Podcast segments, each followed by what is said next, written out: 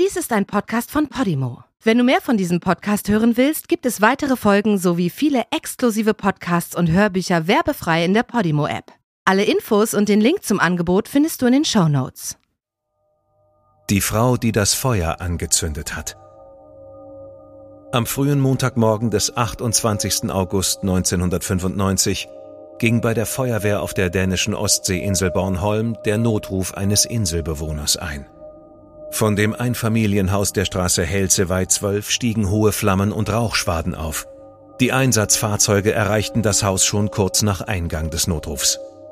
Auf der Rasenfläche hinter dem Haus lag ein siebenjähriger Junge mit schweren Verbrennungen. Er lebte und war bei Bewusstsein. Ein Arzt und ein Mann von der Feuerwehr fragten ihn, ob noch andere Personen im Haus seien.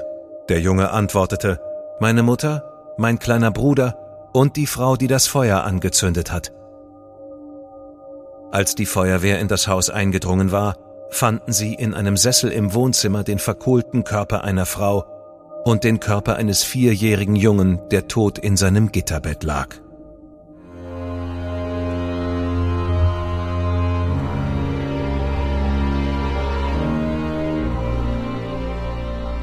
Du hörst Morden im Norden eine Podcast-Serie über einige der aufsehenerregendsten Mordfälle Skandinaviens. Alle Fälle beruhen auf wahren Begebenheiten, recherchiert und nacherzählt von Janne Agard. Die hier dargestellten Abläufe basieren auf der Berichterstattung unterschiedlicher Medien zum Tathergang. Einige Details wurden ausgelassen. Von der Beurteilung des Verbrechens und des Täters sehen wir ab weil ein Urteil bereits durch die Justiz gesprochen wurde. Bedenke bitte, dass einige der hier geschilderten Details starke emotionale Reaktionen hervorrufen können. Besonders deshalb, weil es sich um das Leben und den Tod von echten Menschen handelt.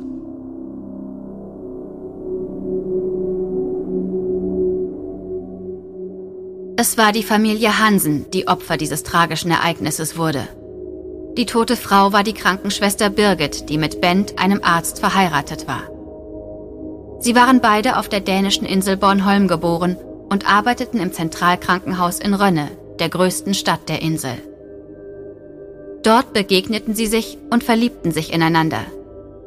1989, kurz vor ihrer Hochzeit, bekam Birgit ihren ersten gemeinsamen Sohn. Drei Jahre später bekamen sie einen weiteren Jungen.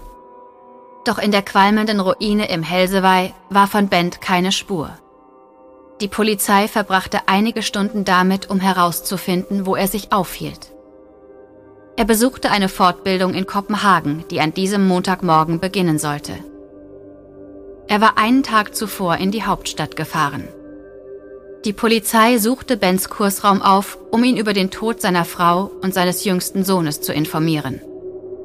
Der einzige Überlebende war der älteste Sohn Sören.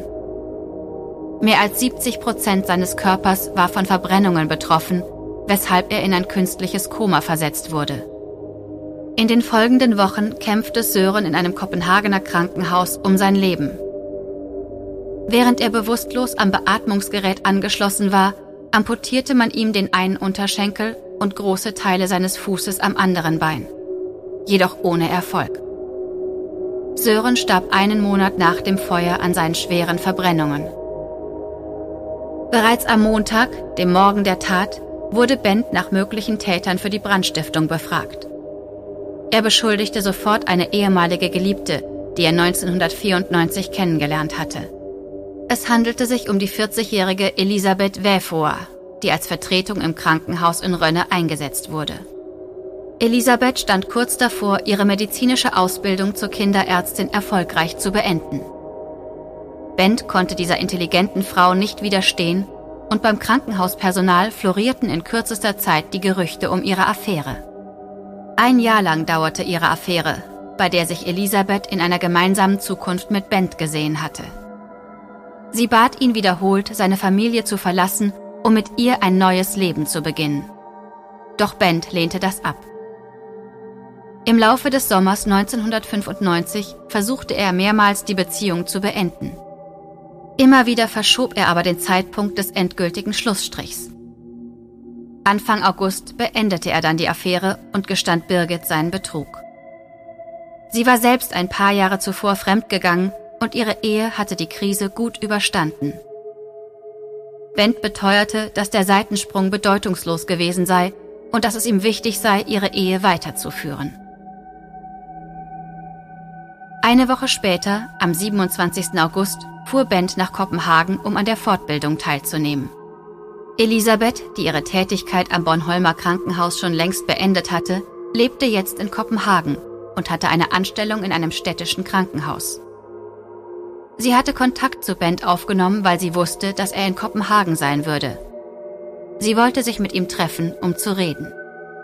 Am Nachmittag machten sie einen langen Spaziergang am Schiffsanlegeplatz Lange Linie und Elisabeth flehte Bent an, ein letztes Mal mit ihr zu schlafen. Sie wünschte sich sehnlichst ein Kind, egal ob Bent seine Familie verlassen wollte oder nicht. Aber Bent hielt an seiner Entscheidung fest. Er liebte Birgit und die Kinder und wollte die Beziehung zu Elisabeth nicht fortführen. Er wies sie erneut ab. Doch wer war diese Frau, die sich Hals über Kopf in Bent verliebt hatte und mit aller Macht versuchte, ihn zu halten? Elisabeth Welfour wurde 1954 in Hadersleben, einer kleinen Stadt in Süddänemark, geboren.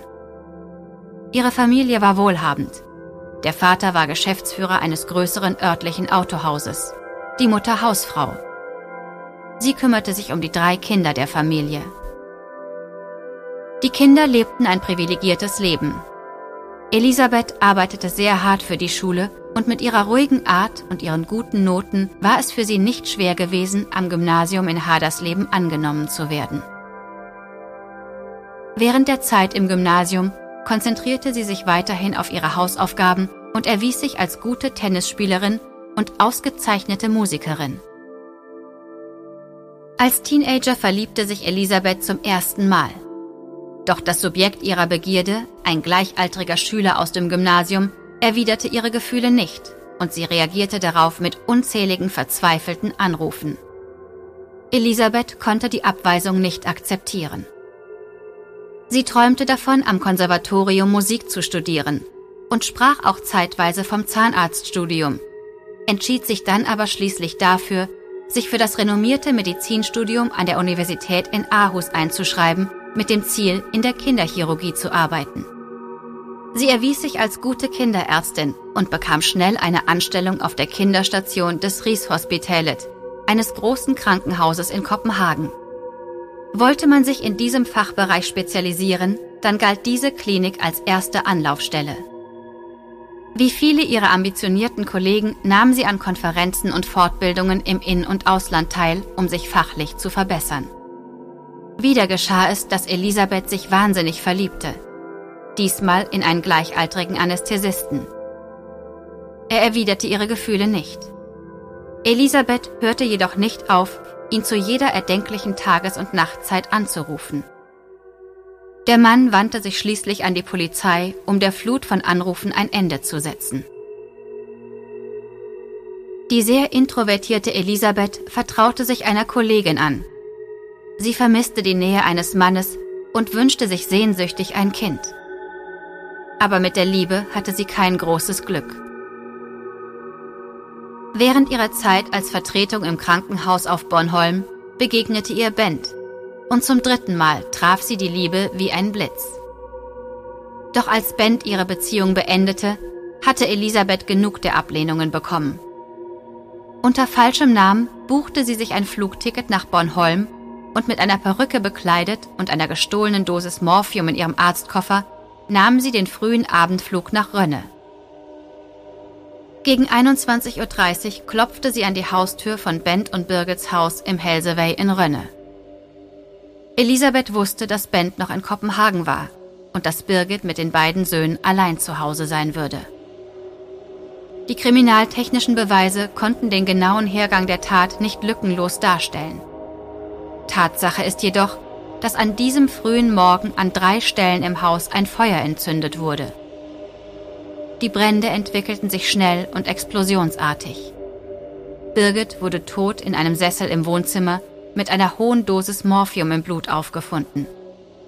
ihre Leiche war bis zur Unkenntlichkeit verbrannt. Bei der Obduktion ihres Körpers sollte sich später zeigen, dass sie bereits tot war, als das Feuer entfacht wurde. Der vierjährige Sohn lag in seinem Gitterbett und starb an einer Rauchvergiftung, höchstwahrscheinlich während er schlief. Der älteste Sohn konnte sich aus dem Haus befreien, jedoch mit Verbrennungen, die sich auf 70 Prozent seiner Körperoberfläche ausdehnten. Er hatte sich den Weg aus dem brennenden Haus freigekämpft und blieb dort erschöpft auf dem Rasen liegen. Was genau in dieser Nacht passiert war, das weiß nur eine einzige Person, Elisabeth. Ihre Schilderung der Ereignisse unterschied sich allerdings erheblich von der Theorie der Polizei. Was wir jedoch sicher wissen ist, dass Elisabeth am frühen Morgen das Haus verlassen hatte, zu keiner Zeit jedoch die Feuerwehr oder die Polizei alarmierte. Als sie das Haus am Helseway verließ, ging sie über ein abgeerntetes Feld hinunter ans Meer. Von dort informierte sie ihre Kollegen im Krankenhaus, dass sie sich verspäten würde. Danach ging sie im Meer schwimmen, bevor sie zum Flughafen fuhr. Hier nahm sie den Morgenflug nach Kopenhagen und fuhr direkt weiter zur Arbeit. Nach dem Ende ihrer Schicht ging sie nach Hause, wusch die Kleidung, die sie in der Nacht getragen hatte, und schaute beim Friseur vorbei, um sich ihre Spitzen schneiden zu lassen. Als die Polizei später an diesem Tag an die Haustür von Elisabeths Wohnung klopfte, bestritt sie, dass sie etwas über die Brandstiftung wisse. Sie sagt, sie sei in Kopenhagen gewesen und nicht auf Bornholm. Bei der polizeilichen Durchsuchung stießen die Beamten auf das Flugticket nach Bornholm unter dem Namen Anna Johansen und eine Checkliste mit diesen aufgeführten Punkten. Gummiband, Kanüle, in Wasser aufgelöste Pillen, Handschuhe, Rasierklingen, Spritzen, T-Shirt. Am Tag danach wurde Elisabeth dem Haftrichter im Gerichtsgebäude in Rönne vorgeführt, wo die Staatsanwaltschaft Untersuchungshaft beantragte. Als sie in das Gerichtsgebäude hineingeführt wurde, war sie in eine Decke eingehüllt und hatte die Jacke eines Polizeibeamten über den Kopf gelegt bekommen. Elisabeths Verteidiger beantragte ein Namensnennungsverbot und in den darauffolgenden Wochen und Monaten kursierten auf der Insel viele Gerüchte darüber, wer die Person sein mochte, die hinter der schrecklichen Brandstiftung steckte. Erst ein Jahr später, im Oktober 1996, begann die Gerichtsverhandlung gegen Elisabeth. Sie hatte während ihrer Vernehmungen zugegeben, dass sie sich auf der Insel und in dem Haus aufgehalten hatte. Sie behauptete jedoch, dass sie und Birgit sich nur unterhalten hätten und dass das Feuer durch einen Unfall entstanden sein musste. Im Gericht von Rönne war das Erscheinungsbild dieser Verdächtigen etwas Besonderes und nicht vergleichbar mit dem der üblichen Verdächtigen. An diesem Tag sah man hier eine 42-jährige Ärztin mit schlanker Statur und geradem Rücken, bekleidet mit einem feinen schwarzen Hosenanzug und einem elegant um den Hals gebundenen blauen Tuch. Die Polizei hatte viel Arbeit aufgewendet, um die Aussagen der Angeklagten detailliert zu überprüfen und um die Meinungen von vielen Experten zur Entstehung und Entwicklung des Brandes einzuholen. Das öffentliche Interesse an dem Fall war so groß, dass sich am ersten Verhandlungstag lange Warteschlangen vor dem Gerichtsgebäude bildeten. Im Inneren des Gerichtssaals hatte man den Pressevertretern zwar Plätze reserviert, doch in dem Saal, in dem die Verhandlung des bedeutsamsten dänischen Mordprozesses stattfinden sollte, gab es insgesamt nur 45 Sitzplätze, was bedeutete, dass viele der Wartenden nicht hineingelassen wurden. Für dieses Ereignis wurde das zuständige Gericht, das normalerweise in Kopenhagen ansässig ist, nach Bornholm verlegt. Im Gerichtssaal waren die zwölf Geschworenen und die drei Richter aus Kopenhagen anwesend. Birgitte Westbjerg war die zuständige Staatsanwältin. Der Strafverteidiger war Thomas Rördam, einer der angesehensten dänischen Anwälte mit langjähriger Erfahrung als Verteidiger, unter anderem für die Hells Angels. Elisabeths Vorstrafenregister hatte keine Einträge und es war nicht zu übersehen, dass sie eine ehrgeizige, intelligente und erfolgreiche Frau war. Doch das psychologische Gutachten brachte noch etwas anderes zum Vorschein – die Gerichtspsychiater befanden, dass sie psychopathische Züge zeigte. Besonders ihr Egoismus wurde als ungewöhnlich ausgeprägt befunden. Das Gutachten zeichnete das Bild einer privilegierten Frau, die sprunghaft handelte, sofern ihr etwas in die Quere kam. Die beiden Fälle von unerwiderter Liebe wurden bei Gericht vorgebracht und auch, dass sie die Männer, nachdem sie ihr die Liebe verweigert hatten, terrorisierte. Weil zur Todesursache eine Vielzahl von kriminaltechnischen Beweisen vorlagen und bedingt durch die Aussagen der Experten für Brandentstehung und Entwicklung, dauerte die Verhandlung nur ganze drei Tage. Einer der Zeugen war der Notarzt, der vor Ort die Erstversorgung des siebenjährigen Sören durchgeführt hatte. Er hatte ihn gefragt, wer sonst noch im Haus sei, und der Junge antwortete, meine Mutter, mein kleiner Bruder und die Frau, die das Feuer angezündet hat. Den gleichen Wortlaut bestätigte einer der Einsatzkräfte der Feuerwehr. Und später, als der Junge im Krankenhaus angekommen war, hatte er das Personal gefragt, wo die Frau mit dem Feuer sei. Bens Aussage vor Gericht dauerte mehrere Stunden. Er berichtete von der Affäre und von Elisabeths Verhalten, als er sie abgewiesen hatte. Er würdigte seiner ehemaligen Geliebten keines Blickes. Er erzählte, dass sich Elisabeth in der Woche vor dem Feuer zunehmend seltsam verhalten hatte. Bent hatte seiner Frau zu diesem Zeitpunkt schon von seiner Untreue erzählt. Das Paar erhielt zahlreiche anonyme Anrufe, bei denen der Anrufer auflegte, wenn einer der beiden abnahm. Ausgehend von den Worten des siebenjährigen Sören und der Tatsache, dass Birgit gemäß den kriminaltechnischen Beweisen gestorben war, bevor das Feuer entzündet worden war, entschieden die Geschworenen, Elisabeths Aussage als unglaubwürdig einzustufen. Stattdessen befanden sie Elisabeth in wenigen Stunden für schuldig und akzeptierten die Auslegung der Staatsanwaltschaft. Elisabeth verabreichte Birgit eine Spritze mit Morphium und steckte das Haus an drei Stellen in Brand. Der Richter war der Ansicht, dass Elisabeth die Tür zum Garten verriegelt hatte, als Sören mit aller Macht versuchte, das Haus zu verlassen. Elisabeth wurde nach Paragraf 180 des dänischen Strafgesetzbuches des Brandmordes an Birgit und ihren beiden Söhnen für schuldig befunden. Das Urteil lautete auf lebenslänglich. Elisabeth legte sofort Berufung beim obersten Gerichtshof ein. Auch dieses Gericht entschied, dass keine strafmildernden Umstände vorlägen und bestätigte das in der ersten Instanz gesprochene Urteil der lebenslangen Haftstrafe. Dieses Urteil war insofern eine Besonderheit, da in Dänemark seit dem Zweiten Weltkrieg keine Frau mehr zu einer lebenslangen Haftstrafe verurteilt worden war. In den Medien nannte man Elisabeth daraufhin die Todesärztin von Bornholm. An ihrer Unschuldsbehauptung hielt sie beharrlich fest. Und auch die Presse versuchte mehrfach, den Fall wieder neu aufzurollen.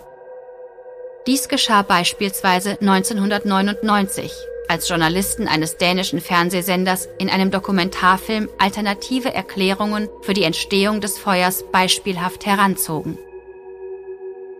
Ein schwedischer Brandursachenexperte widersprach den dänischen Fachleuten und erklärte, dass das Feuer durch Teelichte entstand, das die Decke auf dem Stuhl entzündete, unter der die schlafende Birgit saß. Danach soll die brennende Decke das Haus in Brand gesetzt haben. Zudem soll der Siebenjährige das Feuer verbreitet haben, weil seine Pyjamahose Feuer fing, als er den Brand entdeckte. Mit einem neuen Anwalt an ihrer Seite ging Elisabeth weiter zur Sonderbeschwerdestelle, dem dänischen Klagegericht. Wenn man erstmal durch ein rechtskräftiges Urteil als schuldig befunden wurde, ist die Schuldfrage im Anschluss nicht mehr anfechtbar. Lediglich das Strafmaß bleibt anfechtbar. Nur mit neuen Beweisen kann beim Klagegericht die Wiederaufnahme des Verfahrens beantragt werden. Elisabeths neuer Anwalt beschuldigte seinen Vorgänger, er habe mangelhaft gearbeitet und warf dem dänischen Staat vor, einen Justizirrtum begangen zu haben. Doch das Klagegericht lehnte Elisabeths Antrag auf Wiederaufnahme im Jahr 2000 ab, weil nach Ansicht der Juristen keine neuen Beweismittel vorgelegt worden waren. Auch der Europäische Gerichtshof für Menschenrechte in Straßburg wies den Fall 2003 ab. Wenn man in Dänemark zu einer lebenslangen Haftstrafe verurteilt wird, bedeutet dies, dass ein Häftling im Durchschnitt zwischen 14 und 16 Jahren im Gefängnis verbüßt. Nach Ablauf von zwölf Jahren kann die Aussetzung der Strafe zur Bewährung beantragt werden. Die Entscheidung, ob dem Antrag entsprochen werden kann, trifft der zu dem Zeitpunkt amtierende Justizminister. Wenn die Gefängnisbehörden den Bewährungsantrag ablehnen, ist ein Jahr später ein erneuter Versuch möglich. Und nach 14 Jahren im Gefängnis ist es möglich, die Ablehnung der Bewährungsanträge von einem Gericht prüfen zu lassen. Ob die Strafe einer Person, die zu einer lebenslangen Freiheitsstrafe verurteilt wurde, zur Bewährung ausgesetzt werden kann, ist von mehreren Faktoren abhängig. Stellt diese Person eine allgemeine Gefahr für die Gesellschaft dar? Wäre die verurteilte Person in der Lage, sich nach einer möglichen Freilassung gut in die Gesellschaft zu integrieren, heißt, ohne erneut in kriminelle Handlungen verwickelt zu werden? Und schließlich wird beurteilt, wie der Vollzug verlaufen ist. Elisabeth trat ihre Strafe in einer Vollzugsanstalt in der Nähe von Kopenhagen an, die vordergründig Straftäter beherbergt, die psychiatrische Hilfe benötigen, wie Sexualstraftäter. Hier begegnete sie einem männlichen Insassen, der dort wegen der 1996 begangenen Misshandlung und Körperverletzung mit Todesfolge an einem dreijährigen Jungen eine achtjährige Haftstrafe verbüßte. Die beiden heirateten 2003 im Gefängnis. Später wurde sie in die Frauenabteilung des Staatsgefängnisses in Ostjütland verlegt, nachdem der Neubau 2005 fertiggestellt worden war. Mehrmals wurden Elisabeths Bewährungsanträge abgelehnt. Doch dann, Ende 2009, nach mehr als 13 Jahren in Strafvollzugsanstalten und geschlossenen Gefängnissen, eröffnete sich für Elisabeth Wäfoa die Möglichkeit, durch ein Wiedereingliederungsverfahren langsam in das Leben außerhalb der Haftanstalt zurückzukehren. Heute steht Elisabeth kurz vor dem Rentenalter und ist schon lange nicht mehr an die Bewährungshilfe gebunden. Sie hat ihren Namen geändert und lebt mit ihrem Mann im Süden Dänemarks. Als sie vor über zehn Jahren das letzte Mal von der Presse aufgespürt worden war, wollte sie Kirchendienerin werden und ihr musikalisches Talent sinnvoll nutzen. Ihr Wunsch nach einem eigenen Kind hat sich niemals erfüllt.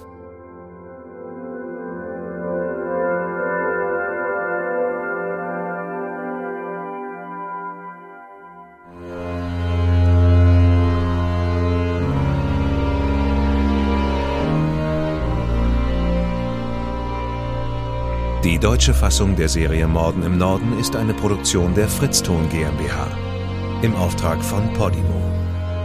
Übersetzung Nadine Bär. Überarbeitung und Regie Peter Minges. Gesprochen haben Marike Oeffinger und ich, Sascha Rotermund. Aufnahme und Nachbearbeitung Christopher Kropp und Niklas Schepstadt. Projektleiter Lennart Bohn.